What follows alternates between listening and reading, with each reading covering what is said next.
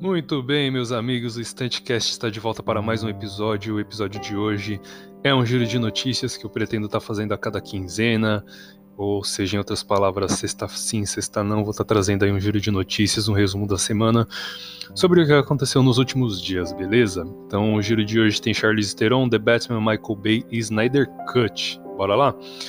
É, primeiramente, gostaria aqui de pedir para vocês seguirem o Estante de Cinema nas redes sociais, Twitter, Instagram, Filmou e Letterboxd, arroba Estante de Cinema em todas essas quatro redes sociais. É, obrigado mais uma vez pela sua companhia virtual, espero que vocês estejam realmente gostando aí do cast do Estante de Cinema.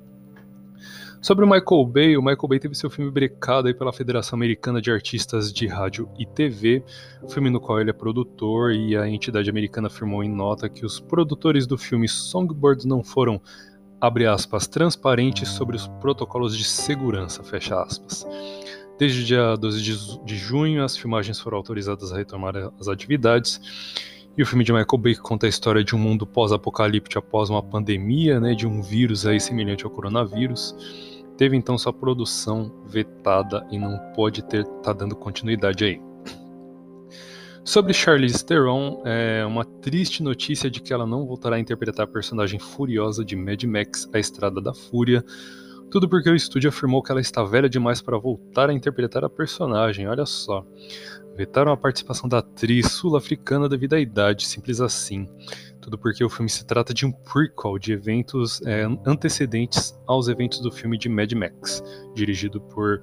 É, esqueci a direção agora, mas enfim, o filme recente aí do Mad Max, A Estrada da Fúria, e que deixa a atriz muito magoada com a decisão e com a forma com que a notícia chegou para ela, beleza? Então, infelizmente aí a Charlize Theron não estará voltando a interpretar a personagem, a misteriosa personagem de Mad Max na Estrada da Fúria.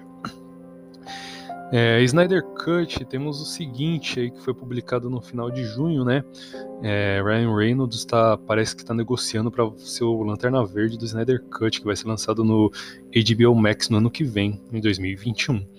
É, os rumores do We Got Discovered e de mais uma usuária do Twitter aparentemente confirmam pelo menos a negociação do, do ator com o estúdio.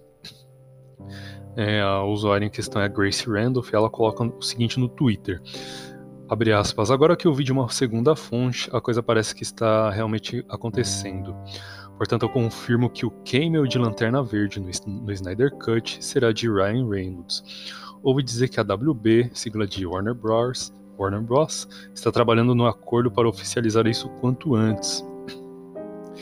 Então, pelo que me parece, ou de duas uma, né? Ou o convite está sendo preparado para o ator ser o Lanterna Verde no Snyder Cut, ou isso é um rumor completamente sem sentido, porque no tweet ela coloca aqui que é a Warner Bros. que está trabalhando no acordo, né?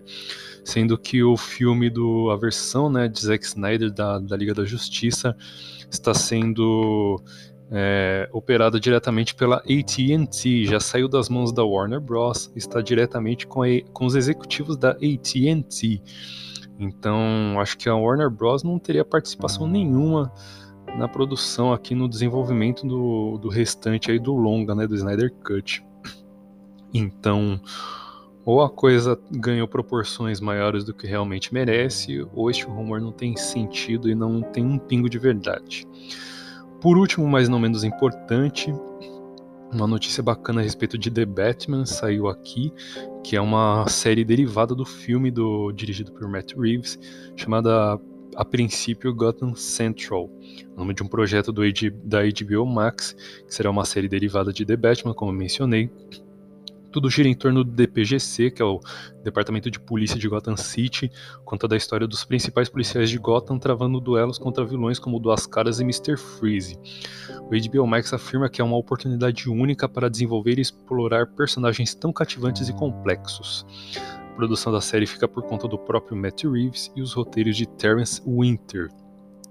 Pelo que me parece, esse Gotham, esse Gotham Central é, igual colocam agora a HBO colocou na nota oficial dela aqui, que vai ser uma oportunidade única de desenvolver e explorar personagens complexos e cativantes.